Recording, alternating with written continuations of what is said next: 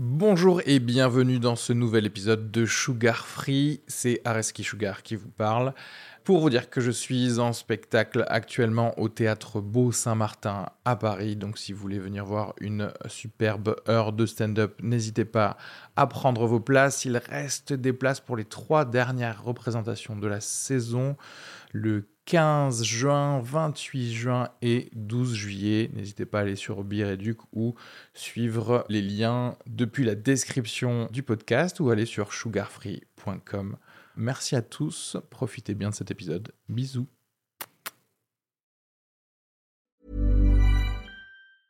A lot can happen in the next three years. Like a chatbot may be your new best friend. But what won't change? Needing health insurance. United Healthcare Tri Term Medical Plans are available for these changing times. Underwritten by Golden Rule Insurance Company, they offer budget friendly, flexible coverage for people who are in between jobs or missed open enrollment. The plans last nearly three years in some states, with access to a nationwide network of doctors and hospitals. So, for whatever tomorrow brings, United Healthcare Tri Term Medical Plans may be for you. Learn more at uh1.com.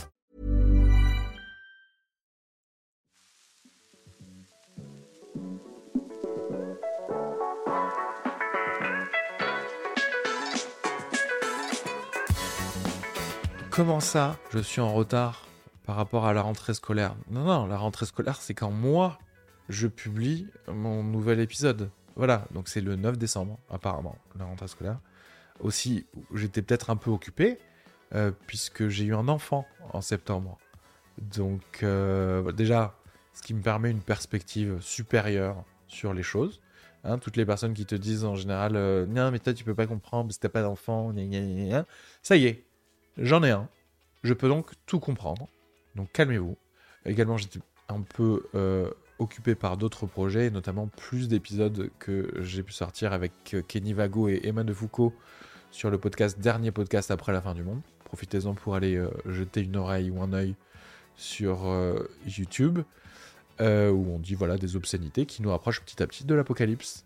En attendant l'épisode d'aujourd'hui de Sugar Free, vous allez pouvoir écouter Omar Kamel invité favori des fans, puisque je l'avais déjà reçu à l'épisode 42, enseignant en, Sciences Po, euh, spécialiste des, médias et des conflits armés, où là, on a un peu parlé du, de l'Iran et du Qatar, du monde arabe, du Moyen-Orient, comment il est vu par, euh, bah, nos sociétés euh, occidentales, et justement pour avoir un petit peu les recontextualiser un peu toutes ces news qu'on peut voir parfois à la télé, donc voilà, c'est histoire d'enrichir et de nuancer euh, tout ce que vous pouvez euh, voir sur CNews ou, ou BFM TV. N'hésitez pas à m'envoyer des messages sur toutes les plateformes. Normalement, il y a les liens dans, euh, la description, mais même par mail si vous voulez, sugarfree@gmail.com. Si vous avez des choses à, redire sur ce qu'on a pu dire, il y a même, on a même, j'ai même fait des petits errata, parce que oui, je manie très bien le pluriel au latin.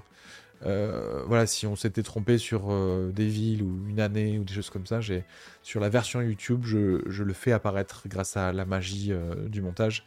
Mais comme d'habitude, j'adore parler avec Omar et j'ai hâte même de presque de le re-recevoir pour qu'on discute un peu plus de, de quelques problématiques qu'on a pu ouvrir en parlant justement de ce choc des cultures entre pays occidentaux et des organismes comme la FIFA versus justement la façon de faire de, traditionnelle de certains pays euh, du monde arabe. Euh, voilà. Et comme d'habitude, mettez 5 étoiles sur Spotify ou sur Apple Podcast, parce qu'il n'y a vraiment que ça qui peut m'aider. Et je tiens également à remercier tous mes euh, souscripteurs de mon Patreon qui, grâce à, vos 2 euros par mois, me permettent voilà, d'acheter un, peu, plus de matos euh, et de, de, faire un peu plus de travail sur, euh, sur ces podcasts. Bisous à tous.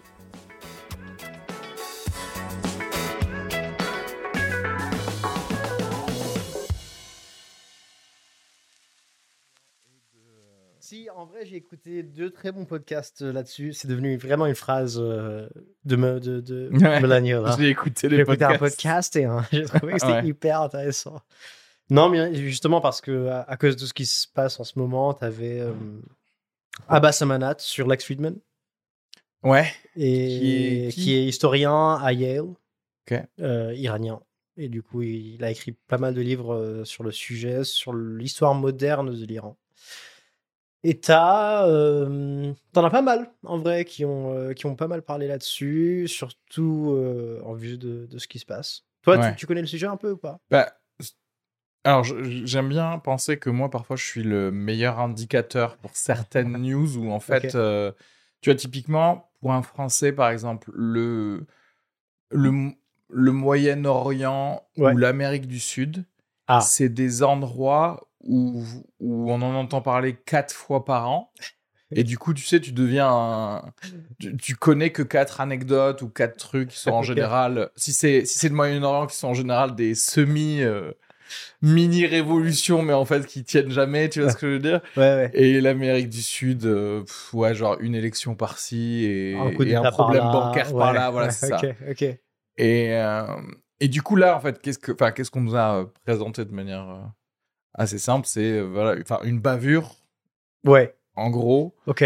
Euh, oui. qui fait qui fait qu'on qu'on tient d'un coup on en a quelque chose à faire de, de la condition de la femme en Iran mais ce qui est tant mieux enfin c'est après c'est comme tout c'est genre euh, l'être humain il se bouge que quand euh, il y a un trauma ou il y a un problème donc Exactement. voilà après alors c'est intéressant parce que je crois qu'un peu par accident je suis tombé sur des, des discussions par rapport à euh, parce que Biden, là, je ne sais pas si tu avais vu euh, ce qu'il avait fait dire par un, ancien mec du ah, ministère de l'Intérieur ou je sais pas quoi. Ouais. veut dire que ils, envisageaient l'option militaire si l'Iran continuait à enrichir son uranium, en fait. Ah, ok, j'ai pas vu ça. Et du coup, en fait, enfin, pourquoi je te dis ça, c'est qu'en fait, euh, tout était lié parce que dans cette discussion, justement, il y a des gens qui disaient que déjà le, fait, le dire, c'est un coup de pression ouais. Euh, au régime iranien, mm. mais c'est aussi un petit clin d'œil à, à toute cette mini-révolte qui se fait en mode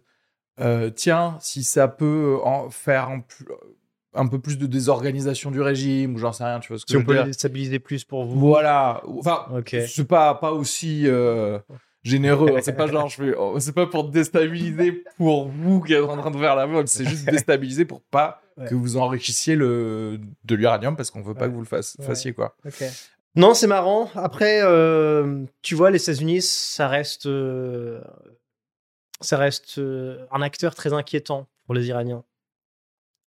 Dû notamment à l'histoire. Je sais pas si tu connais un peu l'histoire de la révolution iranienne de 79 Écoute, on peut faire le, on peut faire le, le topo si, tu veux, hein. mais vaguement, on sait que à un certain moment, il y a eu une ingérence, euh, bah, clairement des, des, Américains, qui a fait tomber euh, le truc dans, dans le fondamentalisme euh, islamique. Mais bon, ils s'en battaient les couilles parce que, enfin, toujours pareil, tu défends tes intérêts, enfin, tout, tout, comme la France le fait mille fois avec plein de régimes qui, qui t'obligent à porter des foulards, quoi. J'aime beaucoup cette idée de. T'es l'indicateur parfait. non, je suis l'indicateur parfait sur les, nouvelles, sur, les nouvelles news. Même des anciennes, hein. Je pense que la plupart des gens auront probablement le même, de, le même degré de connaissance de, de l'Iran. Ouais. Tu dirais pas? Tu penses pas? C'est juste que j'ai pas regardé Wikipédia Iran, mais par contre, les trucs que je vois oui. dans les films ou des choses comme ça, je les retiens. C'est quoi le film euh, de, de, propagande américaine là Argo, c'est ça? Où t'avais avais l'épisode du CIA en Iran, c'était ça? Ça dit un truc? Argo, ouais, ouais. Ouais. De la CIA qui a réussi à extrader plusieurs agents. Euh, Exactement. Ils les ont fait passer pour, des, gens... de l'ambassade canadienne. Euh, et ensuite, finalement, pour des gens qui, qui faisaient un film. Exactement. Exactement. Ça, c'est excellent après. Mais même, je pense, on on n'a pas conscience du nombre d'agents qu'il y avait en Iran, euh, surtout à ce moment-là. Parce que c'était vraiment la base du CIA post-Deuxième Guerre mondiale pour le, tout le Moyen-Orient et pour hmm. toute l'Asie aussi. Ah ouais. Donc, ça veut dire que. L'Iran, c'était le. C'était le headquarters, c'était le regional headquarters. Et, c'est quoi tu, crois, tu dirais que c'est, c'est, Istanbul maintenant aujourd'hui? Quelle est la ville qui, qui a repris un peu ce. Ou alors peut-être ils s'en foutent, ils utilisent que des ordinateurs, euh, tu vois ce que je veux dire? Euh, C'est une très bonne question. Non, j'imagine qu'ils ont appris leur leçon et qu'ils sont maintenant dans plusieurs pays, notamment l'Arabie Saoudite, voire, euh, voire la Turquie, effectivement. Mmh. Je me demande s'il y a vraiment un remplacement. en, Iran, par exemple, pour donner un exemple, c'est la... les dollars américains étaient fabriqués à Détroit, mmh à New York, mmh à Téhéran. Ah ouais. Ils avaient eu des machines qui fabriquaient les presses des 20 dollars. pour fabriquer les 20 dollars parce que c'est ce que tu utilisais pour euh, soudoyer ou mmh. pour euh, enrichir un certain clan ou pour essayer de, tu vois, d'acheter des alliés politiques. Donc ils imprimaient à Téhéran des billets de, de 20 dollars. Donc, euh, donc non, c'est, c'est, une base hyper importante. Et à la fois pour les Britanniques et pour les Américains qui ont profité en fait de l'Iran pour le pétrole depuis, depuis 1901 en fait. en fait, c'est le moment auquel on a découvert qu'il y avait du pétrole en, Iran. C'est un, homme d'affaires qui s'appelle Darcy, William Darcy. Donc, il va en Iran. Et en ce moment-là, c'est les Qajars. Donc, c'est la dynastie des Qajars. Et il leur dit écoutez, si je trouve du pétrole chez vous, je vous propose le deal suivant je vous donne 2 millions et demi de dollars tout de suite et euh, une concession de 16%. 16% c'est nul comme deal. Hein. parce que normalement c'est bon, c'est du pétrole iranien mais de la main d'œuvre euh, anglaise ou américaine, donc on fait 50-50. Ça c'est tous les deals. Donc là il leur dit 16%. Les Qajars euh, ils sont contents parce qu'ils pensent qu'il n'en trouvera pas. Euh, donc ils acceptent le deal. Et en fait, euh, Darcy trouve énormément du pétrole, notamment au sud. Et c'est là où commence du coup la, la compagnie anglo-persane. C'était anglo-persane à ce moment-là. Pour du coup extraire le pétrole. Sauf que, et en fait, l'histoire de l'Iran, l'histoire moderne de l'Iran est très connectée au pétrole, malheureusement. Et du coup, aux ingérences britanniques puis américaines qui ont énormément d'intérêt à garder la main sur ce pétrole-là parce que c'est euh, on est au on est mi-révolution industrielle en gros et on est à la transition du charbon au pétrole. Donc c'est à dire que juste avant la Première Guerre mondiale et avant la Deuxième Guerre mondiale, ils vont commencer à fonctionner avec du, pétrole plutôt que du charbon. Hmm. Euh, et, donc le, pétrole devient une, une, ressource extrêmement importante. Et à chaque fois que l'Iran va essayer de se démocratiser, donc, euh, en 1906, par exemple, ils créent un parlement. Et ils se disent, on veut se démocratiser désormais, on veut avoir un premier ministre, on veut décider de nos propres affaires, etc. Tu as toujours les Britanniques et puis plus tard les Américains qui vont intervenir pour dire, non, on n'est pas d'accord. Ou qui vont pousser, par exemple, les islamistes, hmm. ils vont soutenir les islamistes pour dire, on n'est pas d'accord. Parce qu'ils ont peur que si cette démocratisation a lieu. Oui, il y a renégociation de. Il y a renégociation, il y a voire un, un, oui, un rejet. Nationalisation pure nationalisation. de tout. ouais. Et en fait, la révolution de 79, c'est directement lié à ça. Donc, c'est-à-dire qu'en 1953, tu as, un premier ministre iranien qui s'appelle Mossadegh. Mmh. Et Mossadegh, euh, c'est un très bon premier ministre, euh, hyper aimé par le public. Et euh, il, veut être, il veut innover l'Iran. Il veut vraiment faire une, une révolution culturelle, technologique, en termes d'éducation, et pour faire ça, il a besoin de beaucoup d'argent. Donc, euh, il regarde les ressources qu'il a autour de lui et dit bah, écoutez, on a assez plus de pétrole, on nous donne 16%, ça sert à quoi? Et donc, il se dit je vais nationaliser la compagnie euh, anglo-persane, ça devient euh, la compagnie iranienne. Mhm. Et, et c'est là où commencent tous les problèmes. Parce que les Britanniques ne sont pas contents de, ce, de ce move-là. Euh, et, donc, ils commencent à chercher du soutien du côté des Américains. Donc, ils vont voir Truman et ils lui disent Écoute, il vient de nationaliser, qu'est-ce qu'on fait? Est-ce que tu peux nous aider à essayer de le renverser pour voir si on peut reprendre la main sur, euh, sur les, puits, de pétrole euh, en Iran Et Truman leur dit Non, c'est antidémocratique ce que vous faites, je pourrais jamais soutenir un truc pareil, etc. C'est un immense menteur. Il venait de faire la même chose en Syrie, sauf qu'il ne voulait pas le faire avec les Britanniques dans cette circonstance-là. Et donc, euh, ce qui se passe, c'est que ils vont euh, attendre une année pour l'élection américaine suivante, où c'est Eisenhower qui est élu. Eisenhower, qui était l'ancien euh, chef militaire des Alliés pendant la Seconde Guerre mondiale. Mmh Et donc, lien très étroit avec les Britanniques. Et donc, dès qu'il lui propose la même idée, lui, Eisenhower est d'accord. Il leur dit Ok, bon, très bien, on va, on va essayer d'intervenir en Iran pour voir ce qu'on peut faire pour nous redonner un peu d'influence euh, là-dessus. et donc, euh, le, le CIA envoie un agent qui s'appelle Kermit Roosevelt, qui est le petit-fils de Theodore Roosevelt, le président euh, précédent. Et, euh, et, en fait, il part avec des, des, des mallettes d'argent. Ouais. Parce que c'est une technique qui marche assez bien. Tu vas dans les pays du Moyen-Orient et tu soudoies en fait les chefs militaires pour essayer de, de monter un coup d'État. Ok. Et donc, ils l'ont fait en Syrie, en 49. Ça a très bien marché. La Syrie n'a pas pu s'en remettre depuis. donc, ils se disent, parfait, on fait la même chose en Iran. Et soudoient vraiment des, des, généraux, des chefs militaires. Et euh, ils leur disent, vous allez euh, voir Mossadegh, le Premier ministre, chez lui, au plein milieu de la nuit, et vous l'arrêtez. Donc, très bien, ils font ça. Les chefs militaires euh, prennent rendez-vous un jour et bon, ils toquent sur la poste du Premier ministre et lui disent, Monsieur le ministre, vous êtes sous état d'arrestation. Et le ministre les regarde. C'est vraiment, ça sort d'un film. Hein. Et leur dit Non, monsieur le général, vous êtes en air d'arrestation. Et là, en même temps, tu as plein de soldats qui sortent du jardin et qui arrêtent les généraux. Donc, ils savaient que ça allait arriver, donc ils avaient préparé. Donc, le premier coup d'État échoue. Les Américains n'arrivent pas à faire sauter Mossadegh. Donc, c'est 54, c'est ça L'année On est, ouais, 53, 54, ouais. Ce gouvernement-là ouais. est en place depuis combien de temps? Mossadegh, euh, deux ans à peine. Ok. Ouais. Et avant lui, un autre président, genre c'est vraiment un cycle totalement démocratique ou... Alors oui, non, parce que c'est ça une monarchie. Donc en fait, tu as, les chats. Donc là, on, rentre peut-être dans une autre, euh, dans un autre détour, mais tu as, des chats. Donc tu avais les Kadar qui avaient des chats avant, donc c'est une dynastie. Avec euh, en 1906, tu as la création du Majlis, qui est le nouveau parlement. Ouais. Et en fait, tu as beaucoup de désordre au, au milieu de l'Iran. Ma question, en gros, c'est surtout. Ouais. Euh, c'était quand le dernier coup d'État Avant le coup d'État Ou tu vois, parce qu'en fait, il y a aussi une facilité à se dire, ok, c'est la CIA qui fait, qui fomente tout. Ouais, ouais. Et à quel point, en vrai, ouais il n'y aurait pas un coup d'État militaire, euh, j'allais dire entre guillemets classique, euh, ou est-ce que d'ailleurs ils existent, ou est-ce que au final tous ces coups d'État militaires, c'est toujours une ingérence d'une politique T'as toujours un peu d'ingérence et t'as toujours un peu de responsabilité euh, personnelle.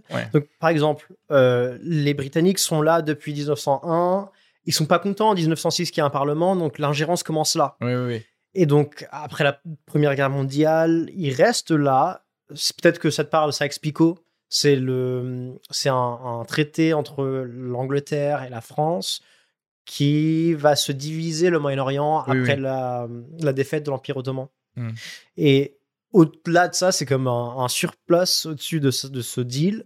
Il s'était dit avec la Russie, les Britanniques et la Russie s'étaient mis d'accord pour diviser l'Iran après mmh. la Première Guerre mondiale. Les Russes prendraient le nord et les Anglais prendraient le sud. Sauf que les Russes se font battre par les Allemands, donc ils sont pas assez forts pour prendre l'Iran. Donc ils peuvent pas la, ils peuvent pas prendre le territoire tout seuls, les Britanniques, mais ils restent sur place pour s'assurer qu'ils gardent la main sur les puits de pétrole. Mmh. Donc il y a de l'ingérence et en même temps à cause de cette ingérence, mais aussi à cause de beaucoup d'incompétences domestiques, les Qajars perdent le pouvoir et les Pahlavis montent au pouvoir. Donc là, on est de, 1921, c'est quand Reza Shah va prendre le pouvoir jusqu'en 79. Et avec ce chat-là? Ouais. Euh, il y a quand même une assemblée nationale, etc. Ouais, euh, ouais, il y a un Majlis, donc le, Premier ministre est élu par le Majlis, le Parlement, euh, de manière assez démocratique en vrai. Hein. bon, c'est pas des élections directes, mais ça reste une forme d'élection. Le Premier ministre est élu. Est-ce qu'il a beaucoup de pouvoir par rapport au chat? Non. Le chat garde une, une mainmise sur tout ce qui est l'innovation technologique, l'innovation en termes d'éducation, et le chat fait beaucoup, d'ailleurs. Alors, pour l'anecdote, il y aura deux chats. Il y a Reza Shah et Mohamed Shah, donc son fils, mhm. après la Deuxième Guerre mondiale. Euh, et tous les deux vont être euh, des autoritaires, des dictateurs, ça, il n'y a aucun débat là-dessus. Mais ils sont à l'origine de la modernisation de l'Iran. Et donc, c'est grâce à eux que l'Iran va avoir un taux euh, d'alphabétisation immense, un éclat en termes de, du nombre d'universités qu'il va y avoir, innovation technologique, culturelle, les films, les monuments, la culture iranienne à proprement dire va se développer grâce à ces deux-là. Mmh. Est-ce que tu sais le niveau de religiosité dans la monarchie, en tout cas ceux qui plutôt qu'ils imposent, dans le sens où comme une sorte de monarchie française, ouais. tu es obligé de ressouligner qu'en fait euh, tu existes parce que tu es le lieutenant de Dieu sur terre et que du coup il y a besoin d'avoir un certain niveau de religion dans ta population, ou est-ce qu'en fait à l'époque de 50 à 70 du coup euh, si, si la religion est très importante, elle est très importante. Et notamment, l'une des raisons pour, pour laquelle la démocratie ne fonctionne pas, c'est parce que le pouvoir religieux. Alors, tu as, bien évidemment le, chat qui est connecté à, à la dimension religieuse, mais tu as aussi le clergé. Et le clergé n'aime pas la démocratie, historiquement, parce qu'ils ont peur de ce que peuvent choisir le peuple souvent on nous rabâche ça, tu sais, genre. Ouais. Ah, mais l'Afghanistan des années 70, il y avait des mini-jupes, il y avait des trucs comme ça, tu vois ce que je veux dire?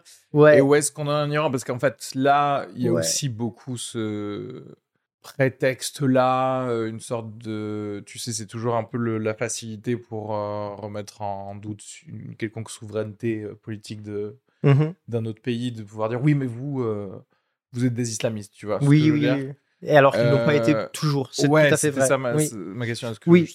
Le, le, pouvoir islamique prend vraiment le pouvoir à partir de l'année des années 79. 70, D'accord, donc c'est post, en gros. C'est post coup d'État qui a marché des Américains. Exactement. Euh, oui, d'accord. C'est post ce moment-là. Et du coup, avant, alors on est clairement dans un monde, euh, enfin, on est dans une société, j'allais dire classique, occidentalisée, ou qui veut s'occidentaliser. Donc, par exemple, Reza Shah va, euh, va mettre en place un truc qui s'appelle la Révolution blanche.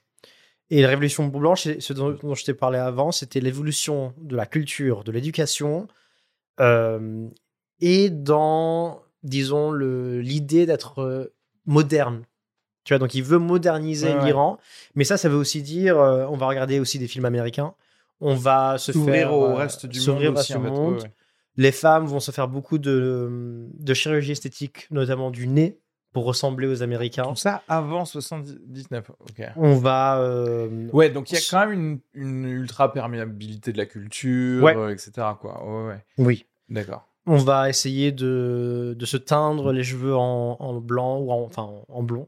Ouais, ok. Parce qu'on veut être euh, trop occidentalisé. Ouais, on a cette espèce de truc. Ouais, ça ressemble plus à la Thaïlande. Alors, tu vois ce genre de, choses C'est-à-dire qu'en fait, on a cette ouverture, mais qui, reste quand même, même dans du racisme intégré, en fait, Tout fait. Ah, 100%. Ouais. Tu regardes le Liban d'aujourd'hui, c'est pas très loin. Ou le Moyen-Orient d'aujourd'hui, dans une grande mesure. Oui, tu vois. oui, où tu mets la grande valeur au pays qui. Euh, enfin. semi-colonisateur ou colonisateur. Euh, yes. De manière générale. 100%. Ouais. Euh, donc voilà, donc le coup d'État, le premier coup d'État ne fonctionne pas. Et donc, euh, Roosevelt essaie de. Kermit Roosevelt, le petit-fils, essaie de trouver une autre manière de faire ça. Le CIA, entre-temps, lui dit non, reviens à la maison, c'est beaucoup trop difficile de faire ce que tu veux faire. Et, euh, mais lui, il reste, il essaie de trouver une solution. Et au bout d'un moment, il trouve une, euh, une tactique. Il va commencer à payer les supporters de Mossadegh pour faire des rallyes en faveur de Mossadegh. Et les gens se disent, mais quand il dit ça au CIA, ils disent Mais ça n'a aucun sens. Pourquoi est-ce que tu ferais un truc pareil? Et il leur dit En fait, non, je vais les payer pour, pour aller au rallye de Mossadegh et le soutenir. Et dès que le rallye sera fini, je vais leur demander de faire un peu de bruit, de casser un peu de trucs de temps en temps. Tu vois et de, de plus en plus, il va payer plein de casseurs pour essayer d'intégrer les rallyes de Mossadegh. Et dès que le rallye est fini, tout le monde casse un peu tout. Et il y, a de la casse, il y a du désordre. mais je suis désolé de ramener ça à ça, mais tu vois qu'en fait, c'est des techniques, une fois qu'ils ils ont corner une technique qui marche bien, ils la font tout le temps parce que bah, c'était le fameux. Euh, merde, c'était quel, quel truc de, du, je sais, du G7 ou du FMI, je sais plus, à ah, Seattle, là, c'était quoi? Non, je sais Il y a quelques années où, genre, là, maintenant, ça a été prouvé qu'il y a eu des gens du FBI qui ont instigé tu sais, de la casse. C'était pas George Floyd C'était pas George Floyd Ah non, c'est euh, George Floyd, il y a deux ans. Non, non, moi je te euh, parle d'un truc qui, peut-être, il y a dix ans. Attends, c'est un truc connu, là. Le... Ah, je sais. Cette espèce de riot, de Seattle Riot. Occupy, Occupy Wall Street? Ouais, Occupy un truc qui était peut-être un peu dans la même, euh, dans la même, dans les mêmes trois années ou quelque chose comme ça. Ok, ok. Ou ça, juste pour permettre la répression par, par les. Après, Tu sais, les Américains sont pas trop forts en, en manif parce qu'il n'y en a jamais. Et les manifs là-bas, c'est soit c'est quatre personnes, soit c'est genre euh, une marche tous les 40 ans euh, avec Martin Luther King, tu vois. Du coup, je pense qu'ils se sentaient obligés d'avoir de la casse pour pouvoir les. 100%. Alors qu'ici, on envoie les CRS dès le début, tout va très bien, tu vois. Il y a un terme pour ça, j'essaie de me rappeler. Et pour les casseurs, effectivement, y a, c'est devenu un concept où tu, tu, voilà, tu payes des casseurs Notamment là, c'est les, les travailleurs des mines. C'est ceux qui travaillaient dans, dans les mines. Euh, et qui étaient payés du coup par le CIA. Ça, on a les preuves aujourd'hui. Et en fait, je te dis tout ça. On peut faire un, fast forward un peu si tu veux. Euh, ça marche très bien. Et en fait, Mossadegh fait ses rallyes à chaque fois. Et à la fin, il leur dit Mais, mais arrêtez, pourquoi vous faites ça? enfin, Ouais, vous, êtes mes supporters, arrêtez de tout casser. il comprend pas. Et, euh, et, en fait, à la fin, le, régime militaire et le, le roi euh, sont presque forcés de dire euh, bon, t'es plus en charge parce que tes, supporters font, font n'importe quoi. Et donc, il, y a un, coup d'État euh, et, et, ça fonctionne très bien. Tout ça pour dire que la révolution de 79, elle est basée là-dessus. En fait, la révolution de 79, c'est des, des, étudiants d'université, de, notamment d'université. le chat est malade en ce moment-là, donc il est à, à l'étranger. Et donc, il y a un peu de désordre en Iran. On est en 78, 79. Et, euh, et donc, il y a un peu l'opportunité de changer le système. Et donc là, euh, il y a beaucoup de manifestations, notamment à l'ambassade américaine. Mmh. Et les étudiants se disent, si on va à l'ambassade américaine et on réussit à trouver les documents du CIA qui ont prouvé que le CIA, et notamment Roosevelt, c'est eux qui étaient derrière le coup d'État, on peut, euh, on pourra prouver que c'est à cause du CIA, l'ingérence américaine et britannique historique, qu'on est ici aujourd'hui. Euh, et en soi, ils avaient raison. Et donc, ils font, c'est les manifestations, c'est exactement ce qui se passe. Donc, ils trouvent, toutes ils trouvent tous les documents. Et en fait, c'est très marrant parce que donc l'épisode, euh, c'est que tu as les agents du CIA qui entendent parler des manifestations et qui commencent à détruire les documents peu à peu. Alors que le régime iranien les appelle pour dire mais qu'est-ce que vous faites? Partez Et donc les CIA, les agents disent non, non, rien, on, part bientôt, on finit juste de détruire les documents. Et, euh, détruisent les documents, sauf que les, euh, les étudiants et, les manifestants de manière générale rentrent dans l'ambassade, trouvent tous ces documents-là qui sont détruits, mais du coup euh, découpés. découpés. Ils prennent les documents dans des sacs en poubelle. Et ils font tout. et les emmènent dans les écoles à ah. côté de l'ambassade et leur dit Vous aimez bien les puzzles, n'est-ce pas Prenez ces sacs de poubelle et remettez les documents. c'est fou. Et ils les recollent. un truc de film, quoi. Ils recollent tout. Et ils recollent tout. Et, euh, et, ils gardent en otage, bien sûr, euh, pas mal d'agents de CIA. C'est pour ça qu'il faut toujours, toujours brûler les documents que tu ne veux pas retrouver. Exactement. C'est simple. Quoi. Exactement. Il faut tout brûler. La question, c'est du coup, à partir de 79, ouais. qu'est-ce qui... qui est au pouvoir du coup? C'est la fin des chats, en gros, et tu commences à voir le début des ayatollahs. c'est clérical, mais. C'est clérical. c'est clérical. Et l'ayatollah. Et en fait, à chaque fois, tous ces chats, en fait, avant et même les ayatollahs, ils ont toujours été aussi durs et aussi violents et aussi répressifs mmh. parce qu'ils vivent dans cette peur d'un coup d'État. Ouais. Tu vois, et c'est pour ça qu'ils renforcent l'état de sécurité parce que en fait à chaque fois avant c'était plein de coups d'état plein d'ingérences qui font que celui d'avant elle avait échoué. Ouais. et donc ils veulent essayer de d'empêcher que ça se reproduise. Donc ils font un état de sécurité. c'est la, peur euh, c'est classique de pas lâcher le pouvoir quoi tout exactement. Exactement. C'est quand euh, qu'on peut euh, montrer du doigt l'islamisation ah 79 un peu. Ah, mais ça s'est fait d'un coup, c'est-à-dire que dès que parce que l'ayatollah, est-ce qu'on décide que ce sera un ayatollah et que du coup on durcit d'un coup euh, tout ce qui est euh, religieux, etc. Justement pour faire un, petit lien avec euh, ce qui se passe aujourd'hui, c'est-à-dire que est-ce que pro, pré 79, t'es une femme à Téhéran, tout le monde s'en fout du hijab ou comment ça se passe Alors c'est une très bonne question. Socialement, je ne suis pas sûr, donc j'ai pas envie de dire n'importe quoi.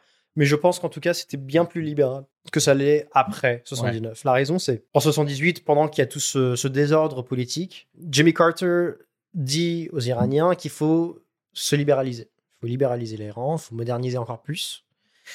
Et en fait, ils ont deux choix. Pendant la Révolution, soit on va vers l'islamisme, soit le communisme. C'est les deux choix que tu as en fait Mhm. en Iran, ouais. vu l'influence que tu as du Nord aussi. Mais oui, c'est marrant. Tu connais Slavoj Zizek Ouais. Ouais, ouais. Et il dit souvent euh, tout régime religieux fondamentaliste arrive que par l'échec de la gauche en fait. tu vois, c'est qu'à un moment, t'as plus de gauche euh, libérale ou ce que tu veux, Oui. et que du coup, il se passe ça. C'est 100% ça. Mais c'est exactement ce qui s'est passé. En fait, à chaque fois, les, euh, c'est souvent alors les Britanniques et puis les Américains qui vont, qui vont encourager les islamistes, qui vont soutenir les islamistes parce qu'ils veulent pas l'alternative. L'alternative, c'est soit la démocratie, soit la gauche, soit les communistes. Et donc là, en 78 ou, et en 79, quand la révolution a lieu, les deux options, c'est on devient communiste ou on devient islamiste. Hmm. Et les Américains et les Britanniques poussent les islamistes, encouragent, soutiennent les islamistes, Hmm. euh, et notamment par l'intermédiaire de l'ayatollah euh, Khamenei. Hmm. Et donc, euh, c'est là où ça devient une république islamique. Avant, ça n'était pas. Là, ça devient une république islamique. Et c'est là où vraiment tu, tu commences à avoir un déclin euh, de, de la modernisation de l'Iran, qui avant était extrêmement euh, Rapide. euh, rapide. ouais. apprécié, perçu, Et applaudi. c'est quoi les relations entre les États-Unis et l'Iran à ce, moment-là? Parce qu'en fait, si tu arrives Ouais. Avoir plus ou moins ce que tu voulais, à pas avoir un truc euh, communiste, Il y a un rejet euh, immense des Américains, parce que maintenant, on, on a, on a vraiment peur des Américains sur tous les bords, Hmm. de l'ingérence Ah ouais, notamment. Euh, D'ailleurs, pour l'anecdote, la compagnie dont on parlait au tout début, la Hmm. compagnie anglo-iranienne, enfin anglo-persane puis Iranienne. iranienne, c'est BP Oil and Gas. C'est Ah. BP, British Petroleum. d'accord. Voilà, ça devient British Petroleum. Et aujourd'hui, Beyond Petroleum. D'ailleurs, si on veut en parler, c'est Ouais. un Beyond. coup C'est de on marketing trouve magnifique. du pétrole sur Mars, c'est Beyond. Ouais. Non, c'est Beyond. On est, on fait plus de pétrole. tu Ah oui, vois. non, on est en, on est renouvelable aujourd'hui. Tu vois. raison. On est clean. C'est pour le lithium 3 qu'il y aura sur la Lune. Ça. Exactement. Et en fait, du coup, après, tu as la guerre Irak-Iran.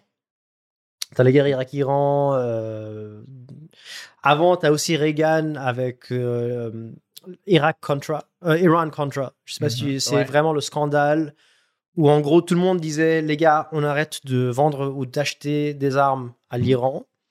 Euh, et donc, toute la communauté interna- internationale se met d'accord là-dessus. Et Reagan, derrière, il passe pour leur vendre des armes, pour avoir de l'argent, qui va ensuite refiler par l'intermédiaire de plein de différentes, différents pays au, euh, au con- Contra, au Nicaragua. Voilà, pour soutenir le coup d'État qui se passe là-bas. Hmm. Et en fait, c'est une manière pour lui de détourner des fonds parce que le Congrès ne lui aurait pas donné les fonds pour faire un coup d'État. qui Ouais. n'est pas- voilà. Euh, en fait, pour répondre à ta question aussi sur l'islamisation, euh, à la fin des années 90, tu as un premier ministre qui s'appelle euh, Khatami. Et Khatami, à un moment, il dit Les gars, arrêtez.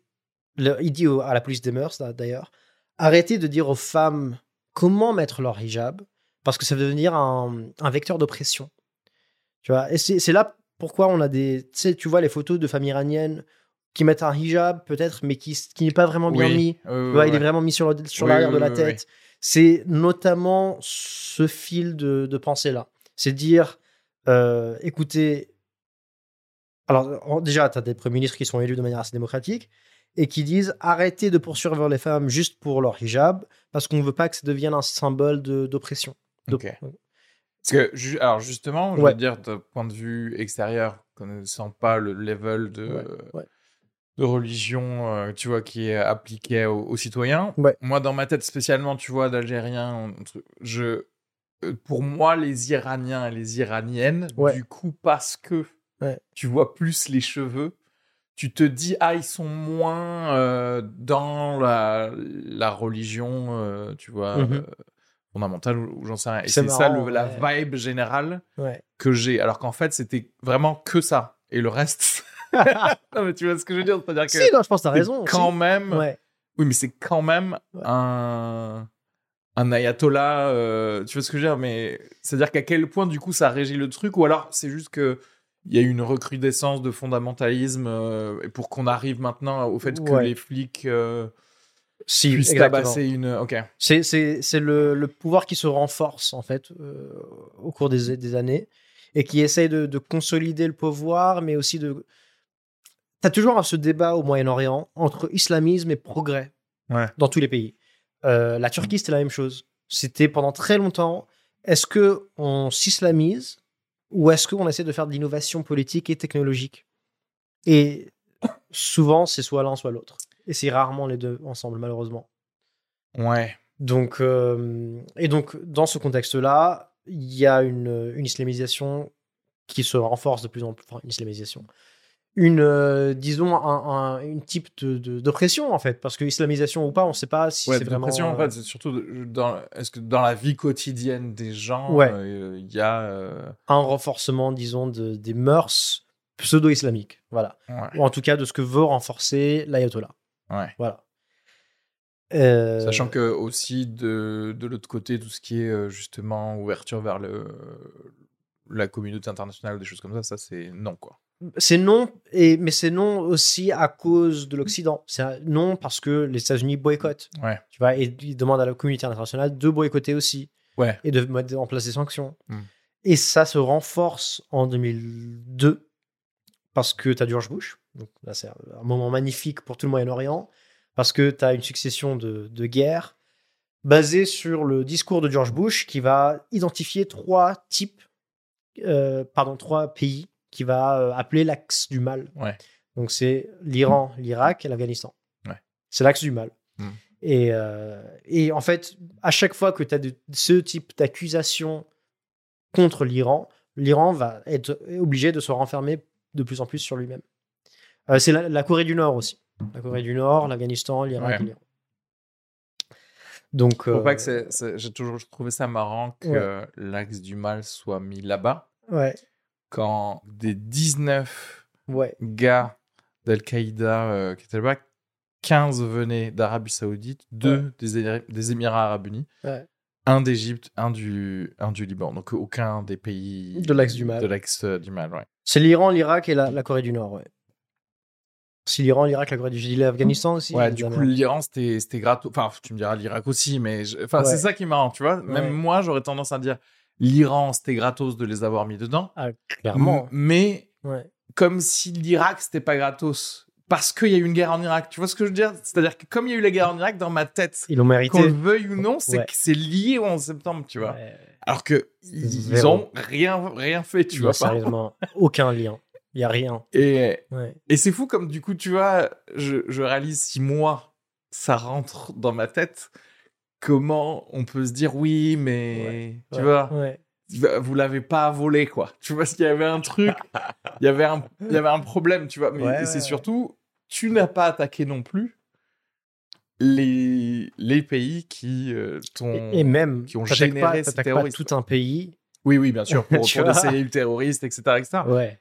Euh, cela dit, tu peux être un pays extrêmement belliqueux, tu peux être la Russie et décider que parce que il existe des terroristes tchétchènes, tu vas absolument annihiler la, la Tchétchénie, tu vois. Tout à fait. Mais là, on a un niveau où c'est même pas le bon pays. Et le pire, c'était que Khatami avait euh, soutenu les États-Unis après euh, le 11 septembre. Ouais. Donc, euh, dès qu'il y a eu le 11 septembre, le Premier ministre iranien est sorti pour dire non, les gars, euh, les États-Unis, euh, vous avez tous nos condoléances. Vraiment, si vous avez besoin de quoi que ce soit, on est là pour vous aider. Ils ont même envoyé de l'argent, si je ne me trompe pas. Et donc, euh, et même pas un an plus tard ou quelques mois plus tard, George Bush les met dans l'axe du mal. Mm. Donc, donc voilà, tout ça pour dire que la situation actuelle en Iran est influencée par énormément de facteurs historiques, économiques et politiques, notamment beaucoup d'ingérence du côté des, des Royaumes-Unis et des États-Unis, qui ont souvent euh, favorisé la montée de l'islamisme. Enfin, l'islamisme, c'est pas un bon terme, mais disons de d'acteurs euh, qui se revendiquent de l'islam, mmh euh, plutôt que d'acteurs politiques qu'ils ne privilégiaient pas à certains moments. Ouais. Le fait que Biden dit ça par rapport au, à l'Iran, il a dit qu'en fait, s'ils atteignent les 90% d'enrichissement d'uranium, ouais. et si bien sûr toutes les voies diplomatiques ne fonctionnent pas pour qu'ils arrêtent, mmh. ils, vont, ils vont les attaquer. C'est-à-dire qu'ils vont attaquer les deux sites euh, qui enrichissent de l'uranium. Catastrophique. Euh, oui, parce que bah ils ont aussi des missiles, donc on ne sait pas ce qui va se passer, euh, ce qu'ils vont envoyer. Parce que voilà, il a dit ça parce que ce serait une opération conjointe entre armée israélienne, armée américaine, sur les deux sites qui enrichissent de, mmh. le tout en Iran, sachant que bon, ils étaient presque, ils avaient même un deal techniquement mmh que finalement Donald Trump a jeté. Qui, alors, du coup, il disait quoi? Il disait justement que l'Iran pouvait stopper ses recherches. Alors, je ne me rappelle pas exactement, mais c'était en tout cas c'était un, un, accord qui incluait l'Union européenne, en tout cas quelques pays de l'Union européenne et les États-Unis, pour dire que l'Iran acceptait d'avoir des, euh, des, inspecteurs sur son territoire. Ah oui, c'était pour les inspecteurs. Voilà, pour s'assurer qu'ils n'enrichissent pas, en tout cas au-delà d'un certain niveau, euh, et qu'il et n'y avait pas de fabrication d'armes. Ça a été annulé par Trump. C'est ça la question aussi, c'est-à-dire que c'est une manière aussi de mettre la pression de pouvoir dire ça, tu vois. C'est pas. D'ailleurs, entre parenthèses, là, mmh, mmh. ils ont été ultra rapides quand même. Un régime autoritaire islamiste ou je, encore une fois je, oui je pense que c'est le terme mais pas le terme non plus ouais mais, bon qui parce que parce que ça implique c'est comme si disais ouais mais techniquement c'est ça qui est intéressant avec le, le français c'est que islamiste ouais. ça veut dire extrême. extrême. Alors que socialiste pour prendre un autre exemple oui, oui. c'est juste un mec qui applique le socialisme. oui, en fait c'est oui, alors que islamiste le mot islam en tant en tant que du coup adverbe ou, ou adjectif a été dénué de, de a été attribué à l'extrémisme immédiatement. Ouais. Tu vois. Mais je sais pas pourquoi d'ailleurs ou comment il y a eu cette, euh, ces, embranchements entre islamique et islamiste. Tu vois ce que je veux dire euh, par rapport à quelque chose qui a une référence à l'islam. En tout cas, ce qui est sûr, c'est que ça teinte extrêmement négativement le mot islam hein, quand tu dois dire extrémiste, tu vois, parce que tu dirais un extrémiste chrétien, tu dirais pas un christianiste, tu vois. non. Et quand tu dis christianisme, comme islamisme. Oui. Tu vois Normalement, oui, ça n'implique pas d'extrémité. ouais.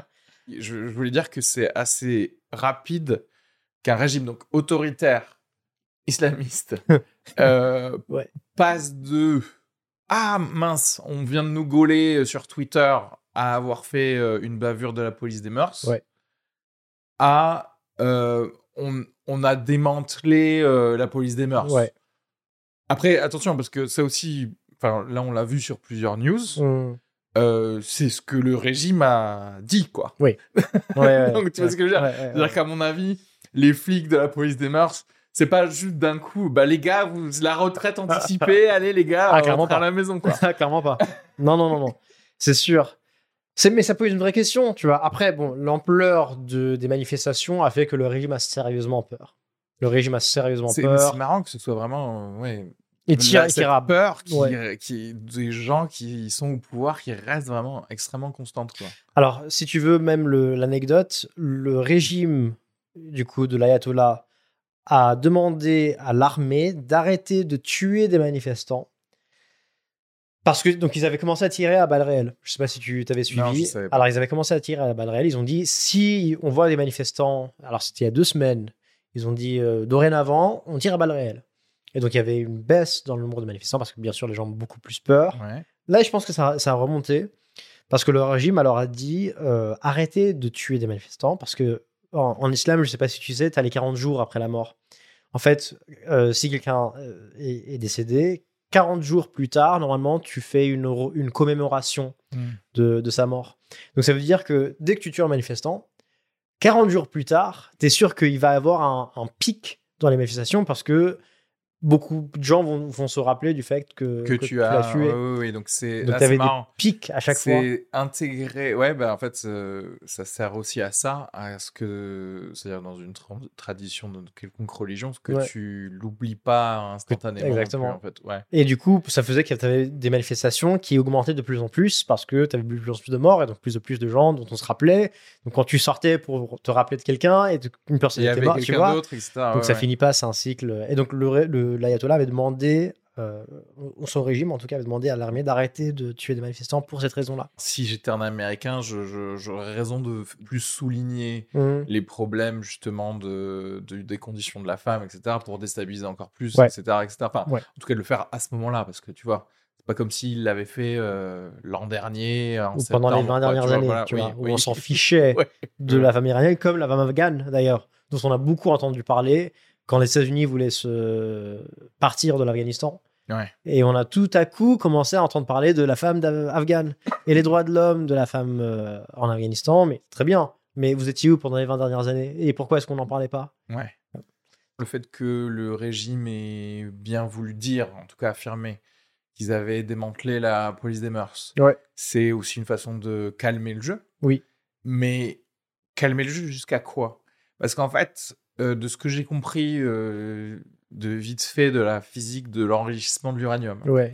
le plus difficile, c'est euh, d'enrichir entre 2% et 40% de ton uranium. Tu vois ce que je veux dire? Une fois que tu es à 60%, c'est juste une question de temps. Ah. De quand est-ce que tu vas avoir de l'uranium enrichi à 90% qui peut donc servir à faire des missiles nucléaires.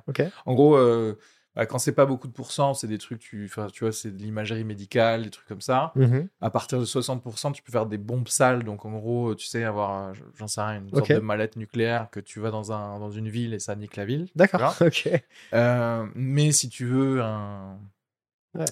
un, un missile nucléaire, tu es censé euh, enrichir le truc pour qu'il y ait une, une fission nucléaire euh, adéquate pour une vraie euh, bombe atomique, quoi, tu vois. D'accord. Le problème, c'est que moi, je me dis, s'ils font ça pour gagner le- du temps, c'est- en fait, c'est clairement pour gagner du temps, pour avoir Hmm. genre une vraie bombe atomique, quoi. D'accord. Donc tu penses que c'est une stratégie pour euh, Bah, en fait, temporiser? je vois pas pourquoi temporiser? Oui, bon, à la limite, si, si c'est juste encore une fois la peur de, de La faire survie du régime. Ouais, mais après, je- après c'est ça aussi, tu vois, Mm. on n'a pas vraiment. Dans les médias, il n'y a pas de suivi. C'est-à-dire qu'en fait, on veut bien te montrer une manif qu'il y a euh, après euh, que cette femme euh, soit morte. Ouais. Et après, on ne sait pas en fait que- qu'est-ce qui se passe après. Est-ce qu'il y a beaucoup de manifs? Parce que tu vois, si on nous disait ah oui, il y a encore plus de manifs tous plein. les jours, etc. Il y en a Ah, plein, d'accord. ouais, il y en a plein. Donc effectivement, là, je comprends plus que peut-être juste le régime euh, se sécurise sa place Mm. et peut-être se disent à ce moment-là, on va ne faisons. Mais en fait, je vois pas pourquoi s'ils Mm. sont arrivés à enrichir 60% d'uranium. Donc là, c'est d'après euh, l'Intel des Américains. Ok, quoi ils sont à ce soit, 60%. C'est ça. Ils sont à combien là 60. ouais, Ils sont à c'est ça. 60. Je vois pas pourquoi en fait tu continuerais pas. C'est ça le Ouais, truc. Et non. comment Et puis j'imagine que bon, si c'est leur Intel, c'est que probablement, ben, s'ils plus, atteignent même. 90, Ouais. ils le sauront en fait. Tu vois, c'est ça aussi mon ma question, c'est comment tu gères le truc de Ouais. de ouais, on a créé la bombe atomique, mais vous le savez pas. Après, ils ont, ils ont accepté le deal aussi parce que les sanctions faisaient que la vie devenait de plus en plus difficile. Donc, tu avais des sanctions internationales contre l'Iran euh, qui faisaient que économiquement le pays ne- Ouais. avait du mal à survivre en fait. Mais c'est ça le truc, mais depuis que l'accord du coup a été. euh, Enfin, peut-être j'ai de la merde, mais c'est aussi une sorte de démonstration de force de, que de dire ben oui, nous, le régime politico-militaro-religieux, Mhm. on a la bombe nucléaire maintenant. Tu vois ce que je veux dire? C'est vrai. C'est vrai, c'est une bonne question. Je ne sais pas dans quelle mesure euh, ils sont prêts de l'avoir ou pas. Et dans quelle mesure c'est euh, c'est un élément qui rentre en- dans le calcul. Ouais. Je suis pas sûr.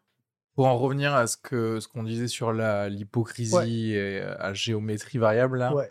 c'est toujours un peu délicat quand on dit qu'il y a de l'hypocrisie par rapport à euh, des droits humains. Mhm. Parce que, en fait, c'est toujours bien qu'on souligne qu'il y, a il y a un problème de droits humains et, si possible, si ça s'améliore, etc.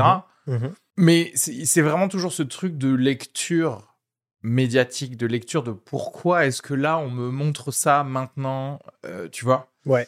et en fait, c'est exactement pareil que tu vois la discussion qu'on avait euh, au, au dernier épisode Ouais. où on parlait du, de BP Oil, justement, qui a shifté la responsabilité sur les consommateurs de euh, toute l'écologie. Mhm. Là, on shift exactement pareil. Par exemple, pour le Qatar, Mhm. tu vois, Mhm. on décale la responsabilité aux consommateurs Ouais. de la Coupe du Monde une responsabilité euh, politique, mmh. culturelle d'un pays dont on... À quel moment, moi, ici, euh, dans le 11e arrondissement, je peux agir sur une espèce de monarchie multi-milliardaire parce que, parce que sinon je l'aurais fait. Et je l'aurais fait il y a 20 ans. Pourquoi je l'aurais fait que maintenant Tu vois ce que je veux dire?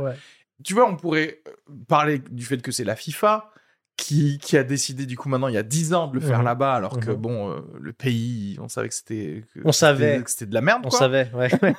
C'était Areski Sugar qui a dit ça juste pour le non mais après c'est ça le truc c'est qu'en fait euh, excuse-moi mais si t'es né une femme si t'es né gay ou ce que tu veux et qu'on te donne une fléchette et que t'en tires une euh, les yeux bandés sur la planète Terre tu pries pour que ça te tombe pas sur le Qatar, tu vois. Bah écoute, ça dépend. si tu veux beaucoup d'argent et vivre dans des conditions un peu différentes. non mais, en gros, je trouve que boycotter la Coupe du Monde, c'est un truc qui fait plus de mal justement aux citoyens euh, lambda. Alors, on pourrait parler du côté social, de se retrouver, du côté très, voilà, bah, justement, de la tradition, de la coutume, d'un truc qui va resserrer la cohésion sociale, mmh qui peut-être même va plus resserrer une sorte de sentiment euh, euh, national euh, qui peut être en fait en vrai bénéfique dans, ta vie quotidienne. Même, ah, ok, on parle même pas de ça, mais mm. juste d'un point de vue ultra pratique, mm. c'est de l'argent qui va être injecté dans ton économie locale en fait. Si tu vas dans un bar c'est ton argent qui fait sur un truc où tu vas te sentir mieux, toi, avec tes amis, ça va donner de l'argent au ce bar qui va le propriétaire de ce bar, il va réinjecter de manière locale aussi parce qu'il y vit aussi, etc., etc. Mhm. Versus toi, dans ta vie, continuer à, te sentir coupable de tout ce qui n'a pas été euh, réglé ou même ce qui a été créé par euh, des gros conglomérats, en fait. Ouais. C'est soit on te culpabilise, soit on essaye de, euh, de, se, de se désolidariser dans une certaine mesure. Tu vas se dire, moi, j'ai boycotté la Coupe du Monde du Qatar, moi, je suis une bonne personne. Donc j'ai plus rien à faire. Donc j'ai plus rien à faire maintenant. Tu vois. Alors que parlons-en de, de, pourquoi est-ce qu'on boycotte la, la, Coupe du Monde en vrai? C'est quoi On nous a donné, je pense, trois raisons. Tu me dis si tu en as d'autres, hein, mais pour moi, c'est le droit des travailleurs qui n'a pas été respecté, c'est l'écologie et c'est euh, les droits LGBT. Ouais. Pour moi, c'était oui, c'était les trois grosso modo les, les trois. De, de bashing là-dessus. Ouais. On les prend un par un, si tu veux. L'écologie, ils, ont, ils vont, alors, ils vont euh, mettre de, de, la de la climatisation dans un stade où il fait chaud. ouais, ouais. Comme si nous, on n'essayait pas de chauffer nos stades en hiver, par exemple. Mais en fait, moi aussi, je considérerais que c'est un, ils appellent ça un moot point. Euh, dans, euh, en, fait, à un certain moment, c'est soit on est OK pour la souveraineté d'un pays. Ouais. S'ils veulent créer 27 stades et qu'ils veulent en faire des trucs de patinage artistique, c'est c'est la vie en fait. Ouais. Ok, il y a personne ici qui est venu dire euh, ah oui ton pont Alexandre III, euh, vas-y fais-le sans les ornements ou j'en sais rien. Tu vois ce que je veux dire? C'est-à-dire qu'à un certain moment, surtout que c'est eux qui l'ont en plus l'énergie. tu vois Tu vas commencer à leur dire. oui, c'est ça. Euh, n'utilise pas ton pétrole comme tu veux le faire. Après, après c'est renouvelable ce qu'ils font. Donc l'énergie pour les stades, de ce que j'ai lu, c'est de l'énergie renouvelable. Donc c'est déjà pas mal. Allez, ok. Même si ça ne l'était pas. Je te crois, mais même en fait, même si ça n'était pas, quand est-ce que ça s'arrête de faire semblant qu'il y a d'autres États souverains en fait? Tu vois ce que je veux dire? Est-ce que du coup, est-ce qu'il faut que le Qatar achète des missiles nucléaires pour qu'on pour qu'on vienne pas lui dire fais pas plus de stades En fait, c'est ça aussi le truc, c'est-à-dire que tu, tu sais pas tout ce qui se passe dans nos pays à nous, qui sont dans le gâchis en fait, dans le pur gâchis d'énergie, parce que les gars ne sont pas en train de penser euh, logistique, etc. Non. Le Qatar, c'est un nouveau pays. Et c'est comme les gens qui essayent d'apposer tu sais, une limite de pollution à la Chine, qui, où, on, où on en est à une sorte de d'industrialisation de, de, la Chine. Personne n'était venu, euh, nous, en, tu vois, en 1900 ou 1880, te faire genre, oui, euh, les usines de charbon, les trucs comme ça. Non, ben non, il n'y avait pas d'alien qui était venu pour te dire. Euh, non, non, non, mais bien sûr. Alors, parlons des droits de l'homme. Parlons des droits des travailleurs, par exemple. Donc, c'est quoi? C'est la, la, stat depuis 12 ans. Donc ils ont eu le voilà, ils ont eu le, la Coupe du monde il y a 12 ans. Mm. C'est je l'ai vu partout, c'est 6000 travailleurs qui, qui seraient morts selon l'Organisation internationale du travail. Tout le monde prend la même stat en fait. Tu vas dans le Guardian, tu vas dans n'importe quelle publication, tout le monde te donne ah, je savais pas qu'il y avait qu'une seule publication qui, qui avait ça. Pourquoi? Est-ce que tu vas commencer à nous mettre en doute ce chiffre? Ah.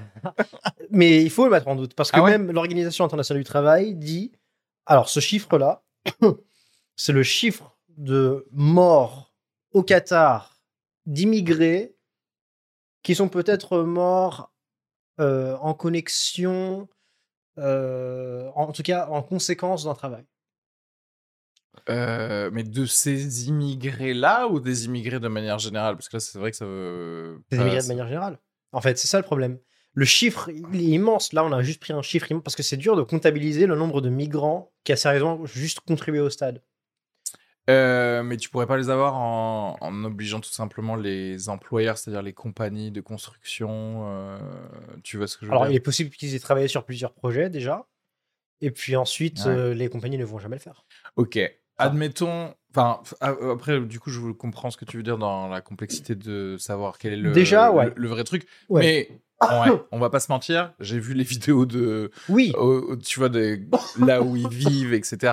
Tu te dis, c'est c'est inadmissible, quoi. C'est vraiment, c'est inadmissible. C'est horrible, etc. C'est inadmissible. Cela dit, tu vois que par contre, euh, il y a eu des, bah, une amélioration et l'inscription des choses de droit du travail au Qatar depuis 2015, euh, oui. je crois.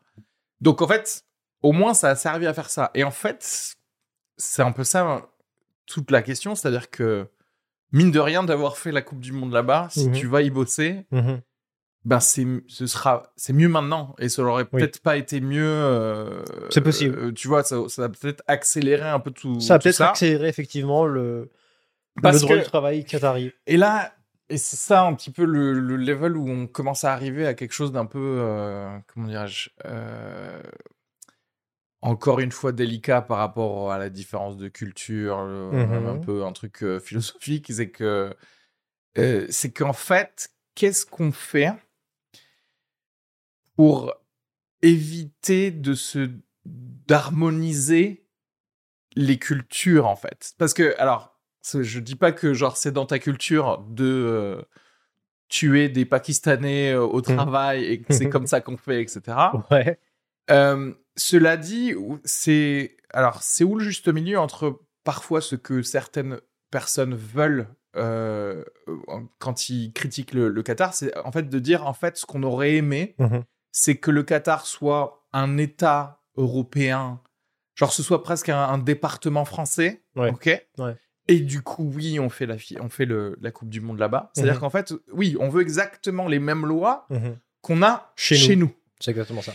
Entre ça et le fait que euh, bah, ce, level de, où on te laisse vraiment tout faire. Tu vois ce que je veux dire? C'est-à-dire, en fait, on te laisse faire ce que tu faisais avant sans rien dire. Ouais je suis contre cette, hypocrisie, mais en même temps, si personne n'avait rien dit, je me serais dit, eh, les gars, vous voulez pas quand même parler du fait que des gays euh, se, font buter là-bas et, ils peuvent pas aller dans un stade ou des trucs comme ça, tu vois. Et en fait, euh, c'est un peu, c'est un peu difficile. Et alors, c'est pour ça que c'est toujours un peu plus facile pour un citoyen de se dire, euh, pour moi, de me dire, bon, ça retombe pas sur moi. Mm-hmm. Mais à la base, ça pouvait retomber sur bah, la FIFA, sur les gouvernements eux-mêmes, parce que le Qatar est pas assez bien. Genre, euh, tu vois, les mairies, aujourd'hui, les mairies de Paris, les mairies de plusieurs villes mhm. en France, donc là, on peut dire que c'est le gouvernement, vont te dire non, on n'a pas mis des fan zones pour qu'on puisse regarder la Coupe du Monde. Donc on boycotte activement, on est contre ce qui se passe au Qatar. Par contre, il y a zéro problème pour que l'État français vende des armes au Qatar. C'est-à-dire que là, quand c'est pour vendre des armes au Qatar, on n'est pas là genre oui, euh, je vois pas de drapeau LGBT, tu vois. Mais, mais, pas seulement ça, mais alors moi je pense que la solution, la réponse à ta question, c'est d'élargir un tout petit peu la, la perspective. Donc, c'est-à-dire, pourquoi est-ce qu'on se focalise sur le droit du travail qatari? En soi, l'argument, c'est de dire le gouvernement qatari a commis des violations aux droits de l'homme. Ouais. Ce qui est vrai, ouais. certes, d'accord. Et donc, le gouvernement qatari ne devrait pas pouvoir euh, euh, organiser la Coupe du Monde parce qu'il est à l'origine de ces violations aux droits de l'homme. Mais donc, quel pays pourrait organiser une Coupe du Monde dorénavant? Est-ce que c'est les États-Unis qui ont envahi l'Irak et qui ont tué des centaines de milliers de personnes? Mais de plus, manière plus générale, si tu sors du droit du travail, si, c'est juste une question de Human Rights Record. ok? Qui a fait quoi en termes de droits de l'homme et qui a commis les, plus grandes violations de droits de l'homme? Oui, oui, oui. Tu as plein de pays, les pays occidentaux ont été à l'origine des plus grandes guerres dans les dernières décennies. Est-ce qu'on fait un score du nombre de morts en fait? Et ben alors c'est pour ça qu'on en revient à, cette espèce d'hypocrisie écologique par mmh rapport à des pays avec des économies euh, en, en, fort, en voie de développement, tu vois, enfin en, forte croissance, on va dire. Mmh c'est ce truc de Ok, nous ici, on a eu le temps d'avoir énormément de morts euh, en regardant pas euh, les, les, enfants mineurs euh, qu'on mettait, tu vois, dans, dans, les trucs, etc. Et par contre, on va faire la police immédiatement. Et en même temps, il faut. Et en même temps, j'ai envie de dire, genre, bah déjà, vous tuez vos propres enfants, enfin, par la pollution, mais la pollution, elle s'arrête pas aux frontières non plus. Mhm. Et donc, euh, ça tue quand même euh, le, reste du monde. Donc, en fait, c'est, c'est marrant parce que c'est toujours difficile à, naviguer euh, soi-même. C'est, où qu'on pourrait mettre une sorte de, limite ou juste, ne serait-ce que d'avoir cette discussion réelle, tu vois, et de pas avoir quelque chose de, d'unilatéral à chaque fois qu'on entend parler de. C'est ça le problème. C'est il faut être, faut avoir un peu de consistance. Faut, faut dire bon, si je mets une limite, et je dis, le Qatar ne peut pas organiser de Coupe du Monde parce qu'il est un, il a commis des, violations des droits de l'homme. Donc, aucun pays occidental, ou la plupart des pays occidentaux, ne devrait pas pouvoir le faire non plus. Parce qu'ils sont aussi à l'origine de plein de violations des droits de l'homme. En fait, la différence entre l'Occident et l'Orient aujourd'hui, je pense, c'est que l'Occident a réussi à exporter ces violations de droits de l'homme. Alors, si tu vois ce que je veux dire. Oui, je, je, vois totalement ce que tu veux dire. Et, et alors, parce que toi, tu, tu pitches le fait que oui, euh, regardez, euh, regardez les États-Unis, vous avez fait une guerre euh, illégale techniquement. Vous aussi. oui, ouais. En fait, personne va te suivre. Tu vois ce que je veux dire? Tu, tu, dis ça, c'est vrai, mais personne va te suivre. Donc tout le monde va dire non, les États-Unis, c'est les États-Unis, c'est eux, eux, qui disent. C'est eux qui disent en fait c'est ce que tu dis. Et justement, en fait, du coup, ok, le Qatar, vous n'avez pas des standards qui sont les nôtres en termes de droits humains. Vous n'allez pas faire d'événements culturels qui, entre parenthèses, pourraient améliorer euh, vos droits humains, justement, mmh ben en fait, il euh, y, a que nous, il y a que nous en Europe et en Amérique du Nord qui allons organiser la vraie Coupe du Monde. Parce que le monde, en fait, il est là. Donc arrêtez de faire semblant de vouloir faire partie du monde. tu vois, parce que c'est ça aussi. C'est exactement ça, ouais. Euh, alors qu'en fait, c'est nous qui décidons qui fait partie du monde. Et je trouve qu'il y a un petit côté vraiment très. Euh, euh, tu sais, un peu avec, un gosse, presque un, tu vois, un, adolescent à qui tu dis genre, hé, ou pas non plus grand ta gueule. Tu vois ce que je veux dire? Là, on t'a invité autour de la table, ok, t'as fait ton, ton, ta première Coupe du Monde, parce que c'est la première Coupe du Monde. Au Moyen-Orient. Voilà, au Moyen-Orient. Mais, mais euh, calme-toi. En fait, si tu mets ces standards-là, aucun pays dorénavant, ni africain, ni pays en développement, hein, très simplement. Ni la Russie. Alors là, pour le coup, là, c'était il y a 4 ans, c'était la Russie. Bah, la Russie, euh, désolé, pas envie Russie, d'être là-bas, quoi. Ouais. Euh, tous, en fait. C'est que, et même sur l'écologie, parce que si on repart sur l'argument écologique, euh, on peut que avoir des matchs dans des pays où les climats sont favorables. Bah, très bien, donc on va que jouer au foot en Europe et en Amérique du Nord. Et alors, après, Regarde, mais c'est aussi ça le souci, c'est que la, FIFA, c'est vraiment c'est la ligue des super vilains. Quoi. C'est mmh vraiment, on est là que pour euh, siphonner de la thune. Euh. Mais en fait, tu pourrais voir le, truc autrement et j'allais dire entre guillemets positivement. C'est-à-dire qu'en fait, mmh si tu arrives mmh et que tu dis, bah, en fait, ouais, nous, on veut que les Coupes du Monde soient hostées par d'autres pays que les euh, pays européens d'habitude. Par contre, on a une mini charte qui dit que ce serait cool qu'il n'y ait pas plus de 10 morts hein, sur, sur des chantiers, la FIFA pourrait se dire tiens, nous, on va être un vecteur d'amélioration, de, de, changement. C'est ouf. C'est-à-dire qu'en mmh fait, tu, elle spinnerait le truc au niveau des relations publiques. Mais tu mets quoi dans les chartes C'est ça la question. La charte, bah, c'est quand même que, le, que les gens qui vont créer les infrastructures que vous n'avez pas ne meurent pas. Je pense que c'est un peu la base. Alors, c'est la base, mais après. Et après, l'ouverture de, toutes les, de tous les êtres humains possibles mmh dans, pour le, visionnage de, des matchs, ça mmh me semble pas ouf non plus, tu vois. Oui, mais après. Et justement, tu peux les ken comme ça parce qu'eux, ils vont pas penser à tout le monde. et du coup, voilà. Donc, tu as des questions, par exemple, l'alcool. Tu vois, déjà, l'alcool, les gens n'étaient pas contents. Alors, ça, c'est culturel, c'est religieux. Et à la limite, tu vois, l'alcool, typiquement, ce serait pas dans la charte. Ce serait pas dans la charte Ok. Disons que, autant. Ouais. L'absence ou la présence de quoi que ce soit qui n'est pas des êtres humains qui vont regarder d'autres êtres humains jouer à un jeu ouais. de manière libre. Ok. Et que à la fin de leur journée de match, les gens peuvent euh, rentrer tranquillement dans un endroit où ils vont se sentir euh, en sécurité, etc. Mmh Je pense que c'est le minimum mmh que pourrait demander la FIFA. En plus, bien sûr, de ce qu'on a dit par rapport au, travail. Et donc, par exemple, le drapeau LGBT, tu fais quoi? Tu veux dire en termes de, OK, maintenant, quelles sont les actions que peuvent réaliser les euh, supporters, les supporters etc. Après, et, est-ce que tu exportes la liberté d'expression alors que la liberté d'expression n'est pas la même, même dans nos pays, dans nos pays occidentaux, euh, occidentaux ouais. laquelle tu exportes Je sais pas.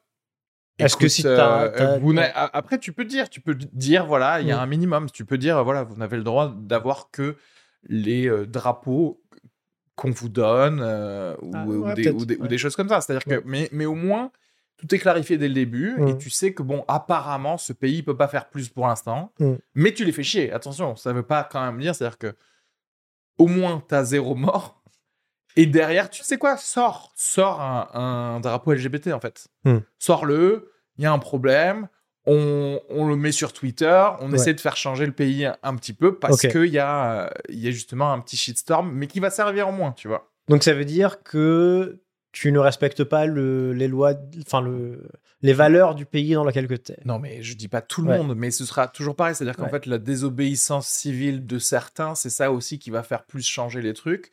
Là, mais est-ce que ça devrait changer? C'est ça la question. Tu vois? Pour nous, pour toi et moi qui vivons en France et qui n'avons aucun problème mais là, le problème, c'est qu'on comment et là alors là par contre on rentre dans la vraie philosophie c'est de se dire est-ce que l'humanité devrait garder des, des parcelles de terrain sur euh, Terre ou peu importe dans l'univers, de gens qui ont une culture qui est euh, clairement, enfin délétère pour certains, pour euh, certains d'entre eux en fait. En fait, c'est tout le, le... en fait c'est tout le, dire, le deal des cultures en fait. Mmh Moi, ma, ma théorie sur les cultures, c'est que c'est une sorte de système immunitaire extériorisé en fait. Ok. Si ta façon de vivre et ta façon de penser le monde, la politique, la science, ta vie quotidienne, elle est différente de moi, tu maximises pour notre espèce commune mmh les chances de survivre à des choses.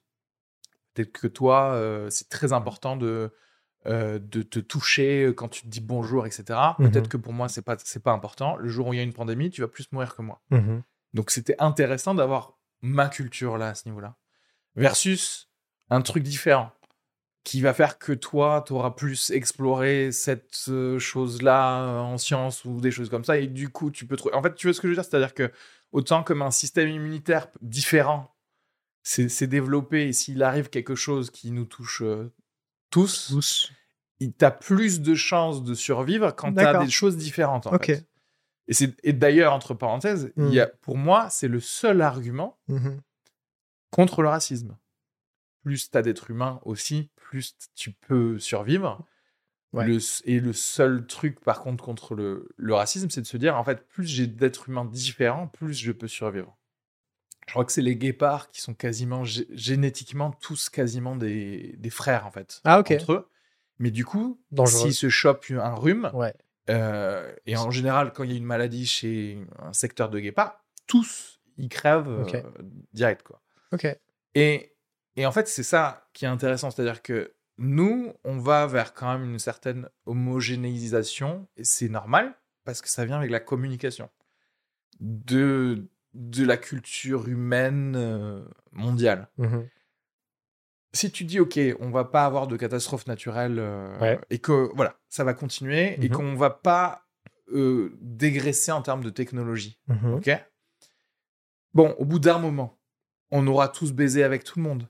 Il va y avoir une sorte de, de métissage qui va Ouais. faire qu'on va avoir le même un peu marron, un peu euh, avec des yeux bridés.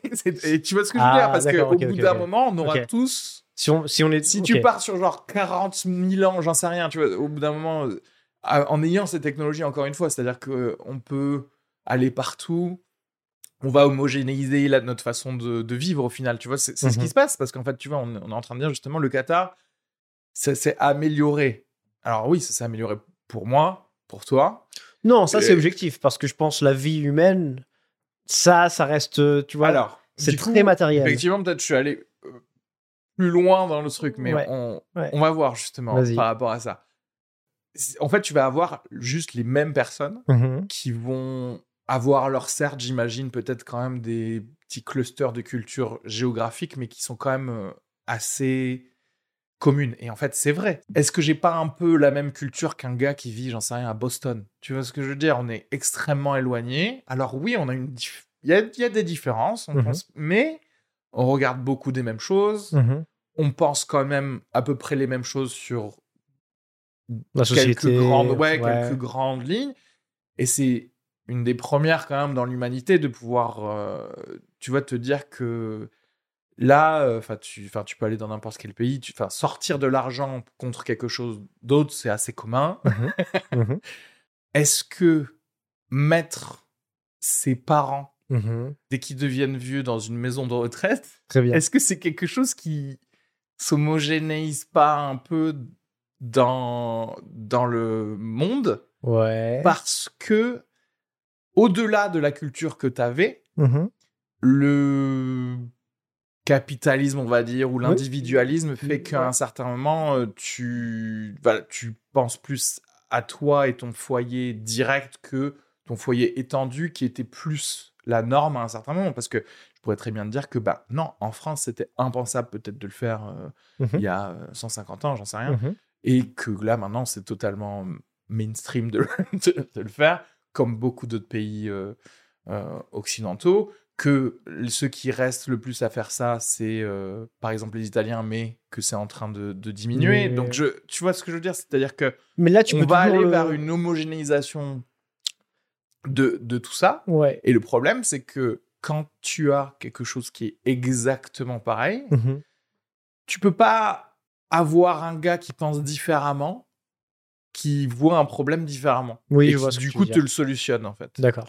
Tu très, souvent, il y a ces trucs un peu de, de maths euh, ou de choses comme ça, ou, ou même par exemple de robotique, tu sais, parce qu'on a, on a souvent dit que euh, si les Japonais étaient très forts en robotique, c'est parce que euh, il y avait beaucoup plus d'animisme chez, chez eux, dans le Mhm. euh, shintoïsme, je crois, ou des choses comme ça Mhm.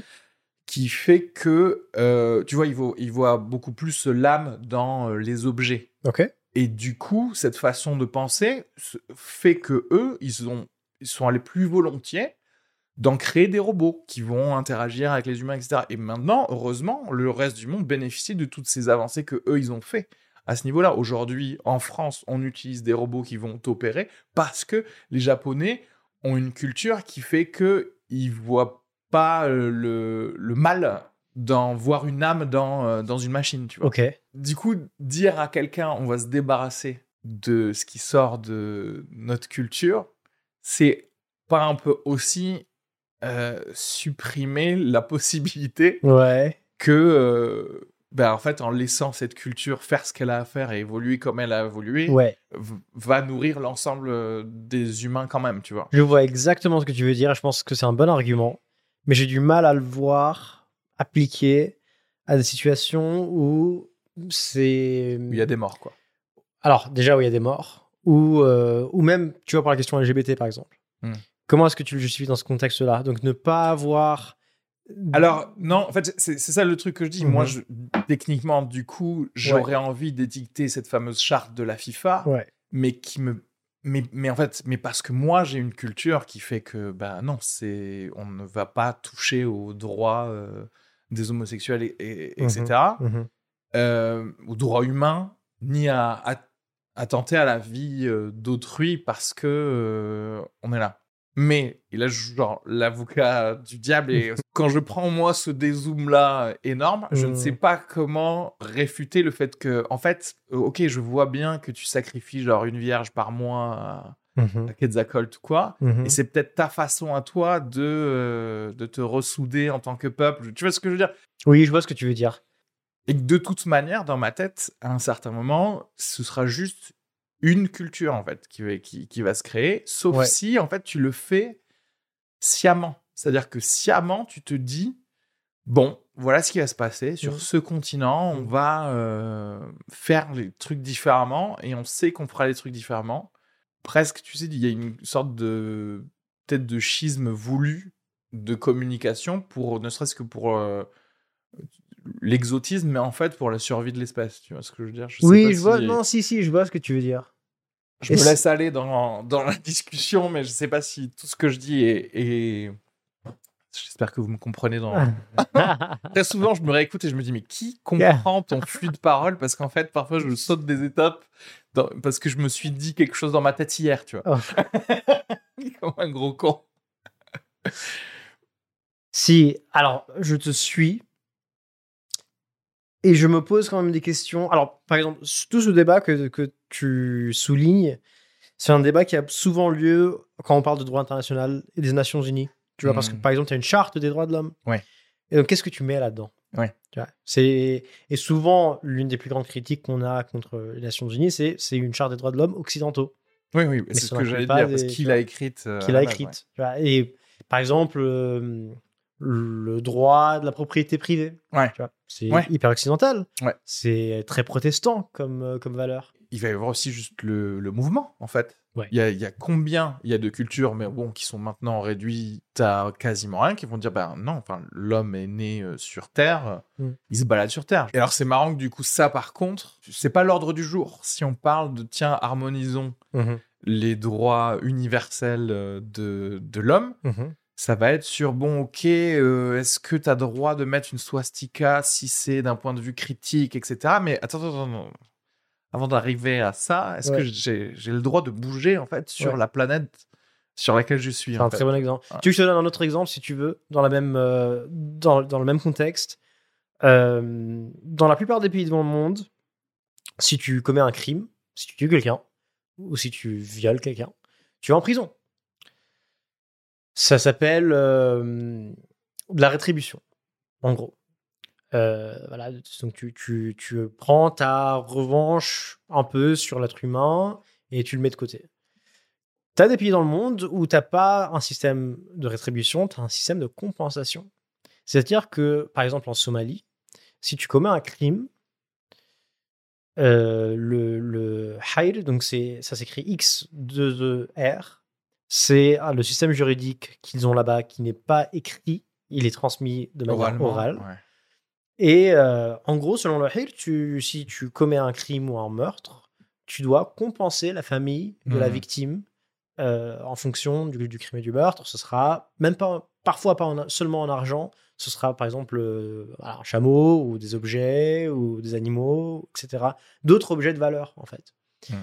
Et donc ça, pose la question, tu vois, on n'a même pas la même manière, oui, manière de, concevoir, la... concevoir le, le, crime. Oui, c'est-à-dire que en fait, on dépend juste d'un hasard de l'histoire qui a fait que euh, l'Empire romain était l'Empire romain pile à ce, à ce moment-là euh, de notre technologie, qui a mhm. fait que du coup, bah, en fait, c'est ça qu'on va garder plutôt que... Euh, une autre version, euh, etc. Et, alors, on sait maintenant que notre système occidental n'est pas le meilleur. Parce qu'il y a plein de récidives, et tu vas aux États-Unis, c'est encore pire. Donc, tu as les pays nordiques maintenant qui essayent de faire un truc où c'est de la réparation, tu essayes de raccompagner la personne en société. Mhm. Et donc, c'est plus vraiment de l'incarcération où tu punis, mais tu essayes plus de, voilà, de, reconstruire son environnement. Et donc, en fait, on n'a pas les réponses finales pour plein de ces questions-là. Ben ouais, on en, revient à ce truc de ne pas avoir de rôle modèle, en fait. Ouais. Et mais Mais ce qui est pour moi le plus alarmant, c'est juste de ne pas le rechercher. C'est-à-dire qu'en fait, les pays qui pourraient se permettre, Mhm. là maintenant, qui ont les ressources Mhm. pour le rechercher, euh, ne le font pas. Ne pas utiliser justement euh, la science. Quand je dis la science, c'est juste la collection de, de data, tu vois. De pouvoir dire, ben oui, il y a tant de récidives, c'est que on fait pas les choses euh, De la même- de bonne manière. Ouais. Comment faire pour que on ait cet outcome ou même juste quel outcome est-ce qu'on voudrait? Mhm. je- en fait, le fait que j'entende pas ça à la télé, c'est un problème. Parce qu'on s'en fout. Parce qu'on s'en fout. ouais. Parce que c'est pas la récidive qui nous pose problème, c'est le fait que moralement, et c'est là où l'impératif moral devient important, on veut punir la personne qui a commis un crime. Mais ça, ça, ça fait partie de la justice aussi. Le, le côté, il y a un, une proportion Mhm. punition, une proportion. euh, Réhabilitation. euh, ouais, ou en tout cas euh, éviter le fait que ça euh, Ah. soit reproduit. Du Mhm. coup, réhabilitation ou autre chose, tu vois. Ou autre Parce que chose. si t'es à punition à 100%, si tu tues la- le gars parce qu'il c'était Oui. pel- pelouse interdite, effectivement, euh, lui, lui ne remarchera pas sur la, sur la Oui. pelouse puisque tu l'as tué. Et d'autres, Mais- si ça se trouve, Mais du coup, justement, c'est Ouais. ce truc aussi. Mais Ouais, ouais. tu vois, avant même ça, c'est juste dire, ok, pourquoi est-ce qu'on a ce crime en fait? Comment ça se fait qu'on doit gérer ce crime? Qu'est-ce qui fait dans notre société qu'on a créé ce crime? Et Donc là, ça pareil. Du coup, ça, ça si tu, si tu dis genre on m'a on m'a volé quelque chose Mm. pour une culture qui a pas de propriété privée, effectivement, ça ne veut rien dire. Ouais. C'est con, mais c'est pas franchement non plus de la philosophie ultra, euh, tu vois, psychanalytique. On n'est pas sur des trucs de Mhm. ultra, oui, euh, Lacan, etc. Mhm. Mais il y a des questions que bah, je pense que j'aimerais quand même plus voir ben, dans des médias un peu plus un peu normaux quoi en fait Ça n'arrivera pas. Ça n'arrivera pas. ça. pas, toi tu Ça crois que n'arrivera ah, jamais. mais ouais tu penses pas que justement peut-être l'attrait pour les podcasts ou les choses comme ça c'est parce que il y a un manque de ça? Si, c'est l'attrait. Les oui tu veux dire médias- ce sera pas dans les mainstream ce Ah. sera que dans des choses comme Exactement. ça La montée des, des formats, des médias Dissident. dissidents, indépendants, c'est c'est exactement à cause de, de, de la déception qu'a produite les médias traditionnels, Mm. Qui sont incapables aujourd'hui de, de donner ce que, les, ce que le spectateur veut voir. Donc, euh, Ouais. on va pas y arriver. c'est fini. et c'est sur cette note de désespoir que je te laisse partir à ton rendez-vous merci, Merci. beaucoup Omar Merci beaucoup de m'avoir reçu. Avec plaisir. À une prochaine fois. À très vite. À la prochaine.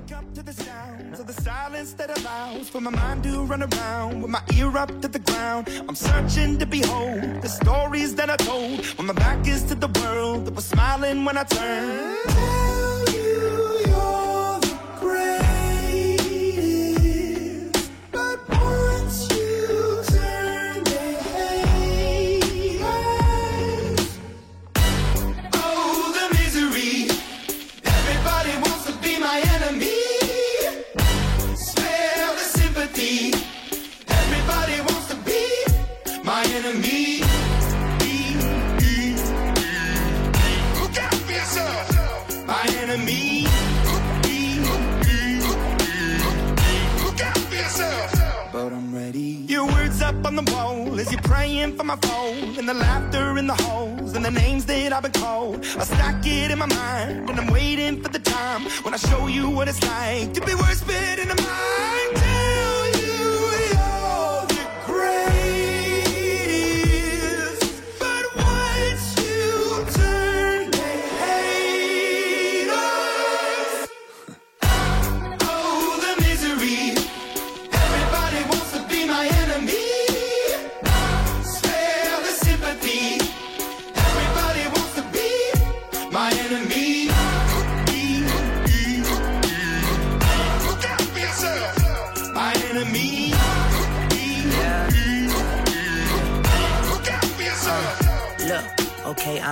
That somebody pray for me. I'm praying that somebody hope for me. I'm staying where nobody supposed to be. Papa posted, being a wreck of emotions. Ready to go whenever you let me know. The road is long, so put the pedal into the flow. The energy on my trail, my energy unavailable. I'ma tell him I still away go. Hey, when I fly on my drive to the top, I've been out of shape, thinking out the box. I'm an astronaut. I blasted off the planet, rock that caused catastrophe, and it matters more because I had it. Now I had I thought about wreaking havoc on an opposition, kinda shocking. They want a static with precision. I'm automatic, quarterback. I ain't talking second, pack it, pack it up on panic, batter, batter up. Who the baddest? It don't matter, cause we is your Everybody wants to be my enemy.